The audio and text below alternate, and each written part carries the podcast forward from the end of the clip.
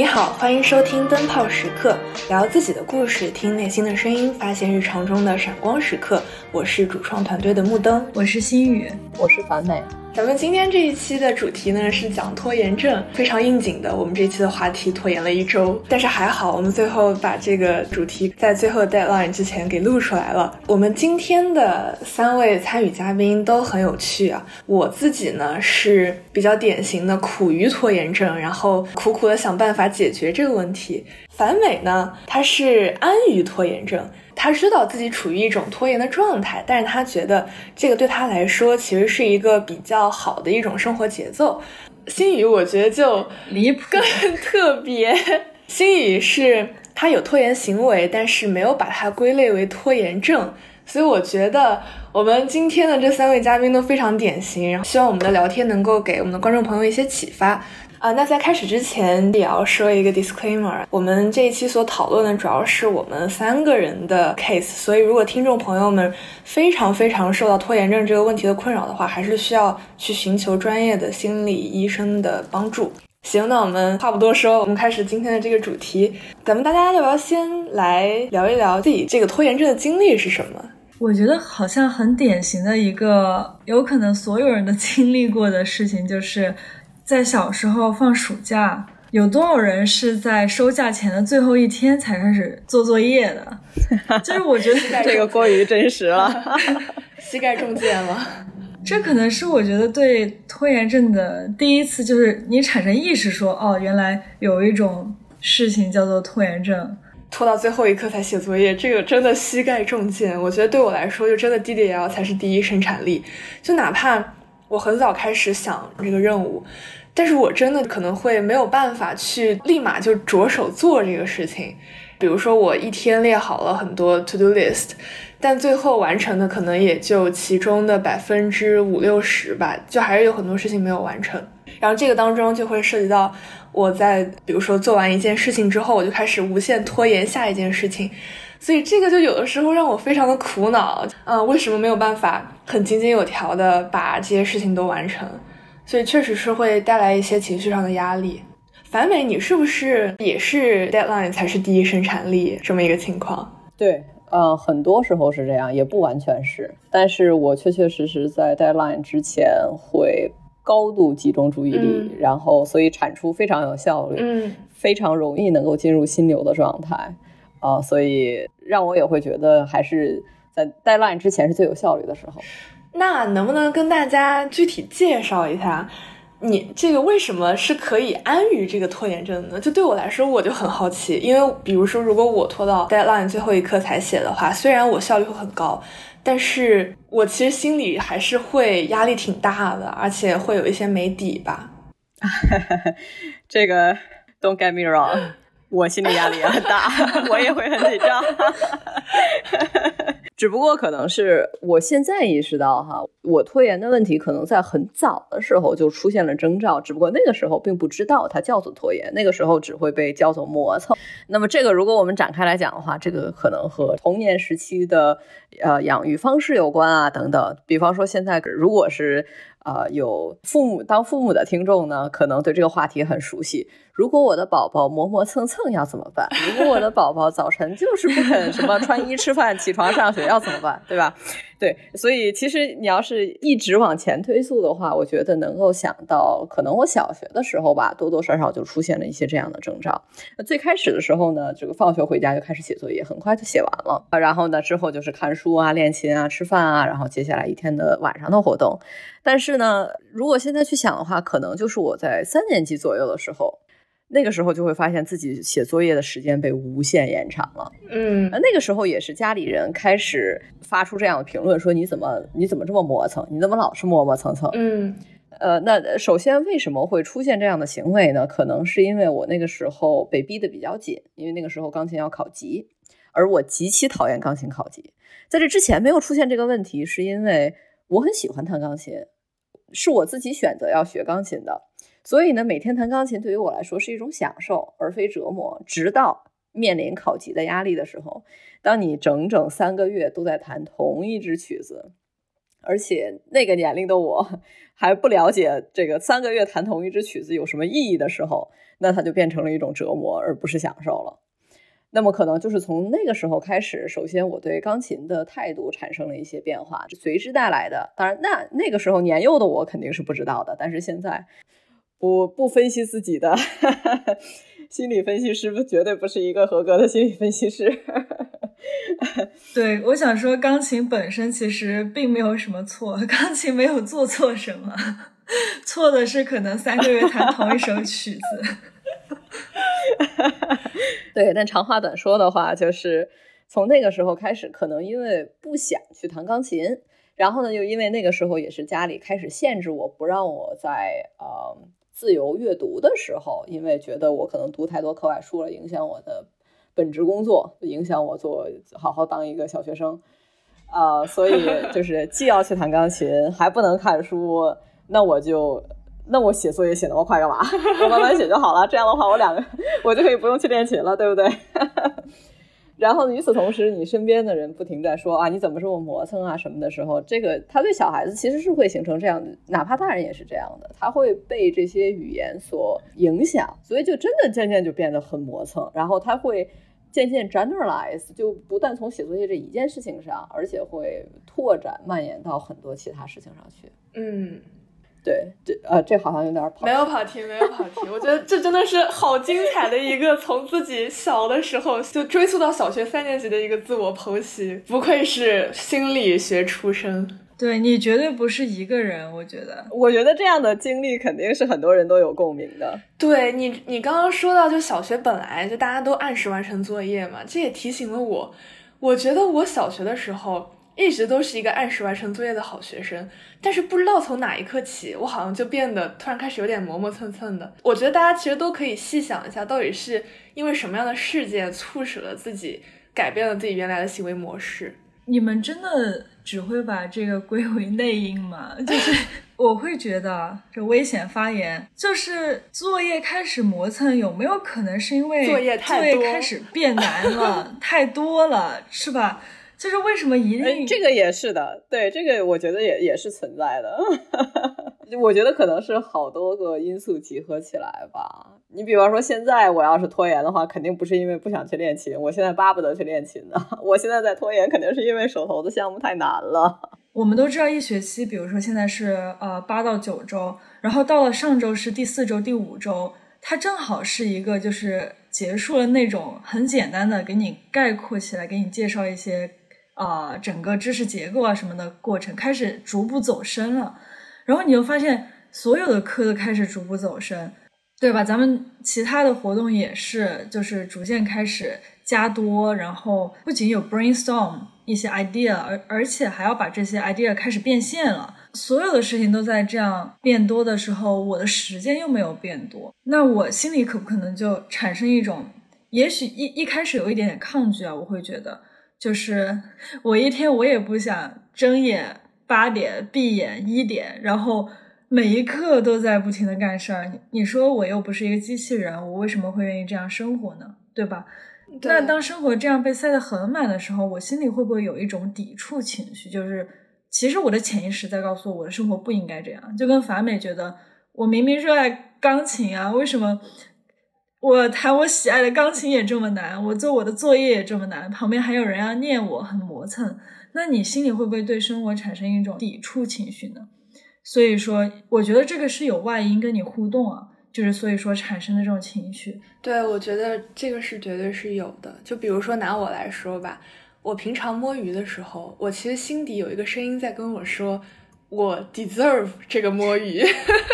我此刻我就该摸个鱼，对，但是我觉得我的问题可能在于，我一边摸鱼，但我一边又有一点焦虑，所以也从刚刚大家的这个经历当中，我听到一个词就是情绪。那我想问，就比如说反美，像你，你其实是现在接受了这么一个情绪，然后甚至你已经把握了自己的行为方式，就你觉得你在 deadline 之前。来感 do 其实是对你来说一个比较有效的这么一个方式。那你觉得你是怎么去适应这个过程的呢？就怎么去接纳这个情绪的呢？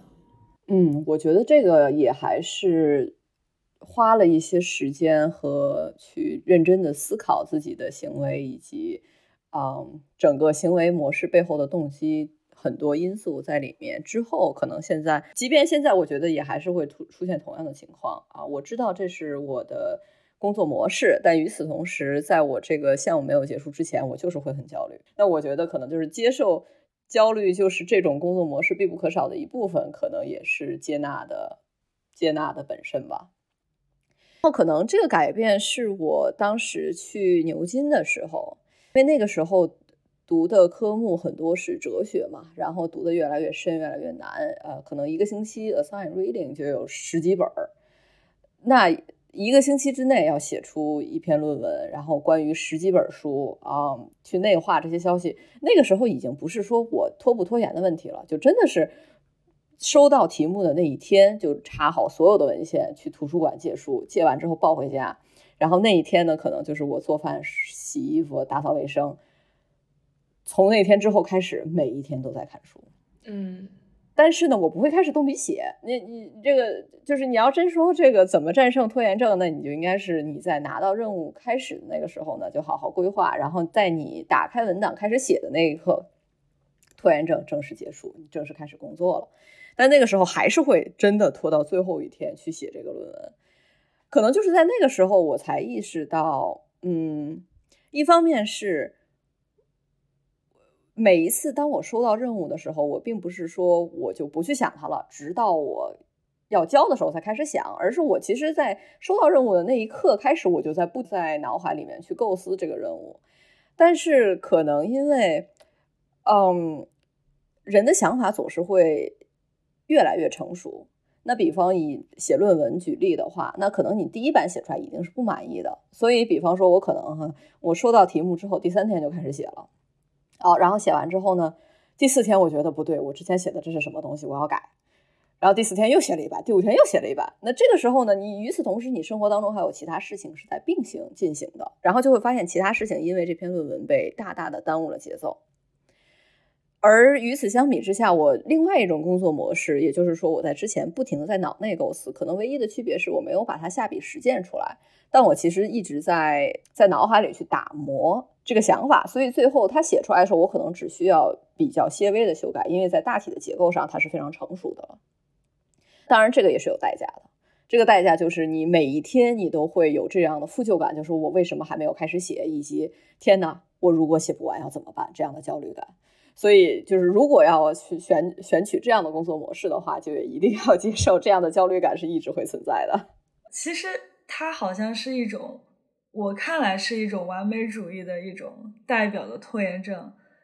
第一行论文的第一行，或者一个文章的第一句，永远是最难开始的，是吗？是的，我跟你讲，我真的有可能看着这个空白的屏幕发呆整整一个上午，但一旦写出了第一句。下面一切就顺理成章了。所以你的这个问题，就是 是不是其实是你一直在拖延第一句？真的，第一句真的非常的难你是不是可以下次尝试一下，你在第一天就把这个第一句给写出来，说不定之后的都迎刃而解。不，你以为这个空白的屏幕是它是一直空白的吗？不，它是动态空白的，意味着什么呢？你写出了第一句，然后不满意，你又给它删了。啊，我觉得这个真的很有意思，就是你承认了，然后并且接纳了这个焦虑情绪的存在。那反美，那你现在就是在生活过程中，你觉得这个拖延过程中的这个焦虑情绪会影响到你平常其他在做的事情吗？怎么说呢？我觉得我找到了一种对于我来说有效的方式，但是哈，呃，这个我得说一下，如果说真的是去问心理医生的话，他一定不会认为我的应对方式是一种。最好的应对方式可能啊，因为这个背后其实还是有一些没有处理掉的情绪问题。对，包括可能我自己的 therapist 也不会认可完全认可我的这个套路哈。但是，但是他到现在为止对于我来讲，它是行之有效的，所以我还没有完全放弃它。那对于我来说，这个方式可能是，呃，我会有一个 to do list，我会有一个任务清单。我在拖延第一项的时候。为了减缓自己的焦虑情绪，我就会去做第二项。啊，如果第二项我也不想做，我就去做第三项。这个十项就因为我的 to do list 一般都会很长，可能顶上会有十几十几项任务。这些任务是不可能在一天之内完成的。但是你总能找到这十几项任务当中，至少有一项是你这一天觉得没有其他任务那么让我感到焦虑的，是我可以去做的。所以就在这样的方式之下呢，它反而成为了一种相对来说比较高效的啊行为方式。任务管理模式，我总结一下，感觉就是打不过就加入。既然我们抗拒不了拖延，不如就利用拖延的这个好处，利用这个在 DDL 之前特别高效的这么一种方式，就反而去很高效的完成自己的任务。那我现在要将话筒转向新一语，我觉得新一语的这个看待拖延情绪的方式就更在大气层。你是怎么看待拖延之前这个焦虑的情绪？就你为什么会不把这些情绪归类为拖延症？我对自己的宽容度可能远胜过 对于其他事物，所以我觉得能够做到你说的这个，就算我拖延了，我也不觉得这个是我自己的问题。你们有没有想过，我们为什么要拖延？这个完成这个事情，除了带给我们压力，就是它一个它是一个任务，我们觉得必须要完成，然后有压力之外。你有没有想过，就是这个焦虑或者这种负面情绪，有没有可能是来自于其实我对于这个事情兴趣啊、热情啊，或者就是喜爱程度，其实已经没有这么高了？嗯，我觉得会有的。对，我觉得这个是一个挺重要的评判标准，在我的生活里面。当然，我并不是说任何事情只要你不能及时享乐，你就你就应该不做它。因为有一些快乐，嗯，就像学钢琴，就像学一门语言，任何的学习可能是需要持久的嘛。但是就是在你持久之后，你可能才会得到一定的快乐。但是有一些事情，如果已经让你感觉到我连开始都不想开始，只要我做这个事情就让我感觉到很负面的情绪，就算完成了这个事情，我也没有成就感。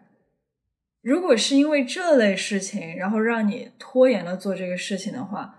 就算我完成了它，这个东西对我来说，生活也没有因为它变得多丰富。那我有可能，如果这个是为了完成一个学业，我可能就做了；但是如果不是，我可能就会把它这个事情从我生活当中彻底给 remove 掉，就是消失掉、排除掉。其实我觉得这个是一个好事啊！你有没有想到？就如果我做一个事情是拖延，它其实是给了我一个信号，说我有可能并没有这么喜欢一个事情，我可不可以重新思考一下，我到底还做不做这件事情？是的，我非常赞同。我觉得心宇的这样的思考方式是非常有效并且呃积极的。我希望所有的听众都可以 adopt 这种 mindset。那我有一个问题啊，那比如说我们其实生活中并不是所有事情都是我们真的想去做并且喜欢去做的，那就是有很多无可奈何的事情。那这个就是那那确实我们又没有办法完全甩掉他们。那这个时候要去怎么应对呢？肯定有一些事情做是出于责任嘛，我觉得，或者出于你的一种呃专业精神，我觉得会会有。就比如说做一个工作，但是你可能做了三五年之后，你并不会觉得这个工作。啊，可以再让我坚持做十年，对吧？比如说在这种情况下，你有可能就会发现我起床都没有动力去上班了。嗯，同样的场景可以应用于学学业啊，或者其他的学习的东西。你出于专业精神，肯定是这个工作，呃，按照你的标准还是得进行。但是有没有可能你可以开解自己的是，我做到什么程度，这个事情我可以给它画上一个句号。就是当我看到就是我不喜欢的事情啊，我觉得不应该在我生活当中持续这么长时间的事情，就是我看到其实是有一个 end point，有一个据点的时候，嗯，它其实会缓解我的焦虑情绪。就我我不会觉得我的生活一直会受到反复这样的困扰。嗯，就任何事情，我觉得我既善始善终，对得起自己的，同时我还看得到。这个事情有结束的一天，我可以开启下一段经历和旅程。那这样你是不是就会感觉，就是心里对这个事情没有那么抗拒了呢？其实你可以 convince 你自己，我做这个事情并不是因为我热爱它，而是因为我有职业精神。你看，双重表扬自己，这这不是挺好的吗？对，抓住每一个机会表扬自己。但是我觉得出现这种情况的时候，就意味着可以跳槽了。所以，心宇，你其实对于自己喜欢的事情，你是不会拖延的。就是首先，这个事情，我能够，就是我会心里面去想，呃，这个事情我想完成到一个什么标准，然后我会去预判到达这一个标准，我会大概需要多长的时间。就我一般会觉得做完全做到我理想标准的一个作业，我会花三天。那么其实我从 deadline 的就是前三天倒数第三天，我就会开始写这个作业。然后也许我花了两天完成了一个很初步的版本，但是是可以交的，就是达到了我心里的 bottom line。然后这样的话，我还留下了其实一天。如果我想要修改它或者让它变得更好，它也可以做到。但是你看，我其实也没有说提前一周就开始做这个作业，但是我心里是感觉到没有什么焦虑的，因为我知道完成到我心里觉得最好的这个作业的状态，我只需要三天。那是不是我们对于有一些事情也可以有一些预判呢？我觉得听上去好像一种很策略性的一种计划，其实是。那我觉得严格意义上来讲，呃，可能心理这种情况不属于我们在心理学范畴内讨论的拖延症，因为当我们说拖延的时候，一般来说是指首先是人们主动选择的，或者是以为在消极被动选择，但实际上还是人主动做出的一种行为，但它一定是不理性的，且是长期的拖延性。所以，明日复明日，明日何其多。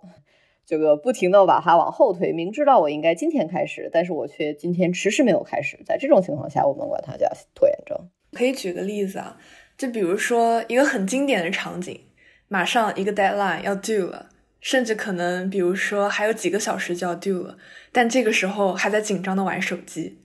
这个就是一个很典型的又有负罪感，然后又有很大的压力，但同时你又觉得没有办法立刻开始这个事情。也许这个作业对你来说确实是有压力、有难度的，所以你就相当于把这个面对作业的这个情绪无限的去往后拖延，然后尽可能的去强化自己此刻的这么一个想玩儿，然后想寻求一些精神上的放松的这么一种情绪。我觉得这个可能也是一种 present bias 吧，就是人都会更强调说自己此刻的一些欲望。但是会往往忽略了自己长久的一些目标，还有一些更重要的事情。但我觉得这个也是人性本能，就是无可厚非，也没有办法。现在有转变一些心态，就是不要太因为自己去把作业往后拖，然后或者是自己此刻摸鱼而去太责怪自己，因为这是人性本能嘛。我觉得最好的就是顺应人性本能，然后反而利用自己这个人性本能。所以我就开始去想，我到底为什么？这个时候想摸鱼，是不是我生活压力太大了？然后我最近比如说找实习找的太焦头烂额了，我其实是需要给自己一点放松的时间的。那我不如就特地给自己安排一些放松的时间，然后不要说用一个特别高的标准去要求自己，说我一定要做到时时刻刻都自律。我觉得这个也是一种精神上的一个额外的负担吧。嗯，我觉得是这样的。就哪怕我们来说哈，针对那些真正想要改善拖延症的人，如果说他，如果说我们不停的陷入这种自责的循环当中，就是当我出现拖延行为的时候啊，然后我就不停的鞭策自己说你怎么这样啊，你怎么又拖延了？这个实际上对于你长期来讲去解决这件事情是没有积极的效果的，它反而可能会加重你的拖延，然后你会发现下一次的时候同样的情况，然后依然在拖延。所以我会觉得把自己的情绪和这个这个事情本身剥离开来，又或者说是出现了拖延行为，也不要太紧张。嗯，发生的已经发生了，我们只看以后。我觉得这可能是对于怎样去良性的解决它是一种更好的策略。我有些时候会觉得，我们的要求就是对每一件事情会不会有一点抱以同样的标准？就比如说，我其实，在同样的呃亚洲的同学里面，经常。听到说，比如说来读一个学位，尽量每门课其实如果能拿拿 A 是最好的，就是全 A 型嘛，就是大家有一个这样的追求，这当然是好的。但是我同时也会看到很多外国，就是其他的欧洲、欧美的同学，他们不觉得拿 B 是一件不好的事情，他们是有 strategy 的，就是比如说一学期三门课，他会去预判，那么这件事情这个课我可能哎。老师也挺好，压力也不大，又是我喜欢的内容，那我快快乐乐付出一定的努力，我可能就拿了一个 A。但是另外一个事情我不是那么擅长，可能进去我就预判，我跟同学之间的比较下来，一看我可能就需要付出好几倍的努力才能拿到 A。那可能有一些国外的同学就觉得，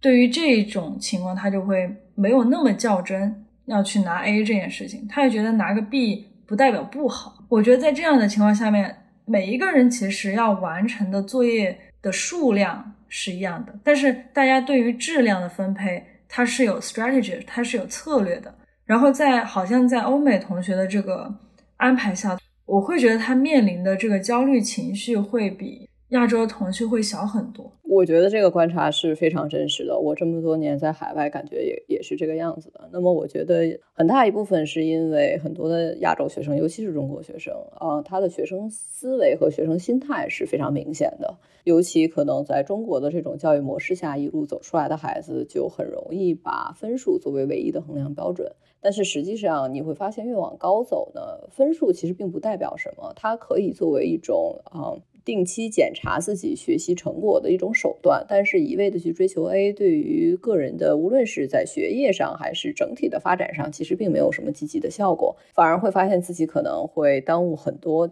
本来可以用来做其他事情的时间，来去追求最上面的那一点点的呃 utility。实际上，这种。对于时间的分配，我可以说是一个是大家很习惯和熟悉这种行为模式和这种思维模式，就是一定要当 A，当 A 才是好学生。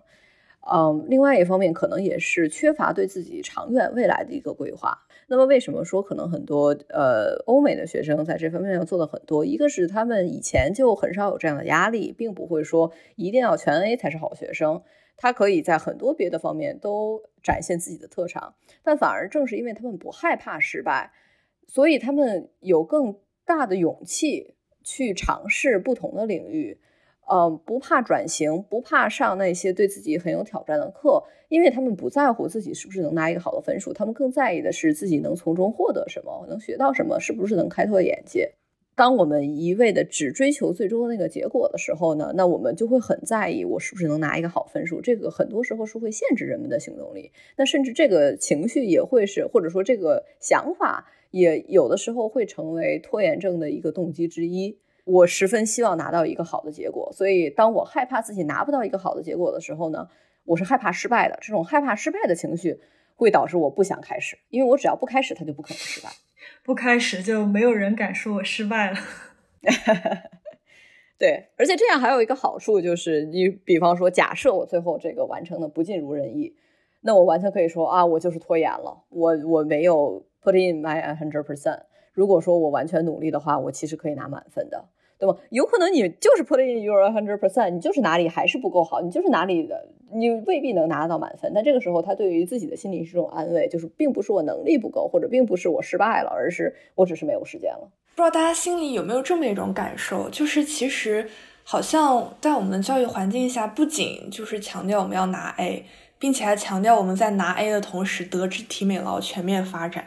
小的时候不都说三好学生嘛？三好学生，那又得成绩好，然后又得可能体育好，然后又得综合素质也挺好的，然后可能你还得会一些爱好和乐器。比如说，在这种熏陶下，大家是不是就会产生一种比较统一的，然后或者是也是一种不切实际的一种幻想？就是说，那种真正的好学生的样子哈，就是应该，比如说你不费力的，你就拿到 A，然后并且你比如说 networking 也做得好，然后你课外活动也搞得好，这个时候是不是无形中也给自己增添了很多压力？我觉得这个可能和拖延症不直接相关了，但是如果就是 respond to this question 的话，那一个很经典的理论就是有那个三角形嘛，就是学习、社交、睡眠。或者说就是 self care 吧，就是你的 academic achievement，你的 self care 和你的 social life，这是三角形当中的三个点，你永远都不可能三个都拿到。如果你想两个都 reach 到它的顶尖的话，你一定要放弃那个第三个。